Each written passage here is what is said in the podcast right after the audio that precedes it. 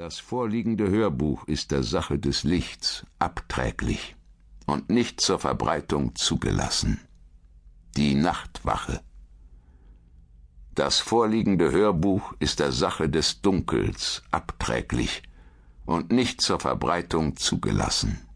Die Tagwache. Seit Menschengedenken gibt es die sogenannten anderen, Vampire, Gestaltwandler, Hexen, Schwarzmagier. Unerkannt leben sie in unserer Mitte und sorgen dafür, dass das Gleichgewicht zwischen den dunklen anderen und den hellen anderen gewahrt bleibt. Zwei Organisationen, den Wächtern der Nacht und den Wächtern des Tages, obliegt es, den vor langer Zeit geschlossenen Waffenstillstand, den großen Vertrag zu überwachen und jegliche Verstöße zu ahnden.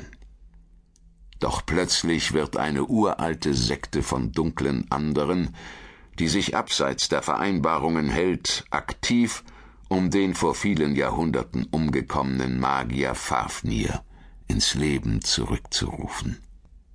Sowohl Geser, der Chef der Moskauer Nachtwache, als auch sein dunkler Gegenspieler Sebulon versuchen, daraus für ihre Pläne Kapital zu schlagen und schrecken dabei auch nicht davor zurück, eigene Leute zu opfern.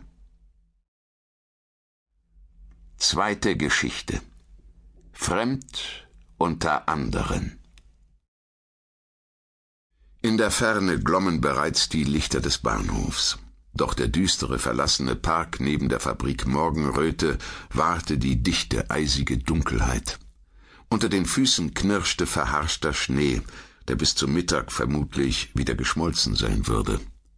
Die fernen Pfiffe der Lokomotiven, unverständliche Durchsagen über Funk und das Knirschen unter den Füßen, das war alles, was ein Spaziergänger hören würde, den es zufällig zu dieser Zeit in den Park verschlug. Nachts kam jedoch schon lange niemand mehr hierher selbst abends nicht, nicht einmal die Hundehalter, die ihre kräftigen, bissigen Mündel Gassi führen wollten. Denn auch die Hunde würden sie nicht vor dem retten, was ihnen nachts im Dunkeln begegnen konnte, zwischen den seit vier Jahrzehnten wachsenden jungen Eichen. Ein einsamer Reisender mit einer großen Tasche über der Schulter wollte ohne Zweifel schnellstmöglich zum Zug und hatte daher beschlossen, eine Abkürzung zu nehmen, durch den Park zu gehen über den knirschenden Harsch und den hier und da hervorlugenden Kies des Weges.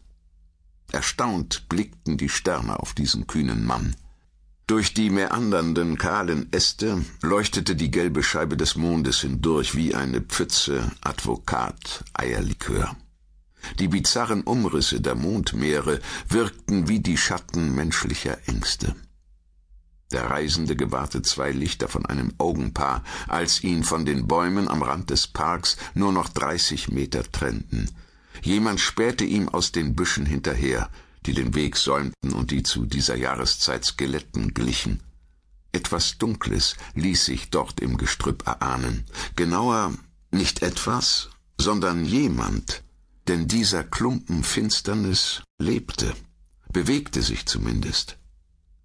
Ein dumpfes Brummen, kein Gebrüll, nur ein leises, tonloses Schnarren, das war alles, was den blitzschnellen Überfall begleitete. Im Mondlicht blitzten Zähne. Ein kompletter Satz. Der Mond stellte sich bereits auf neues Blut ein, auf ein neues Opfer. Doch plötzlich erstarrte der Angreifer, einen Moment nur, als sei er gegen ein unsichtbares Hindernis geprallt, dann brach er, komisch piepsend, auf dem Weg zusammen. Der Reisende blieb kurz stehen. Was machst du denn hier, du Vollidiot? zischte er dem Angreifer zu. Soll ich die Nachtwache rufen? Der Klumpen dunkel zu Füßen des Reisenden knurrte beleidigt auf. Du hast Glück, dass ich spät dran bin. Der Reisende rückte den Riemen der Tasche über der Schulter zurecht. Wir haben es ja weit gebracht, wenn jetzt schon andere über andere herfallen. Hastig brachte er die letzten Meter des Parks hinter sich und rannte, ohne sich noch einmal umzusehen, zum Bahnhof. Der Angreifer kroch vom Weg runter, und erst unter den Bäumen vollführte er seine Transformation. indem er sich in einen nackten, einen völlig nackten Mann von etwa zwanzig Jahren verwandelte. Einen hochgewachsenen und breitschultrigen Mann. Der Harsch unter seinen bloßen Füßen knirschte gequält auf. Die Kälte spürte der Mann anscheinend nicht. Verflucht! stieß er flüsternd aus, und erst dann erzitterte er vor Kälte. Wer war das denn? Er blieb nackt und böse. Aber das seltsame entkommene Opfer hatte ihm jeden Wunsch weiterzujagen genommen.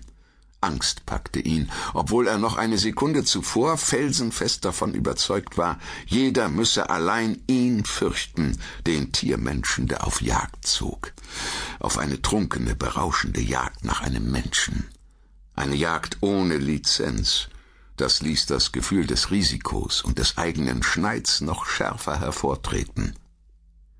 Zwei Dinge hatten den Eifer des Jägers völlig erkalten lassen. Erstens das Wort Nachtwache, denn eine Lizenz hatte er nicht.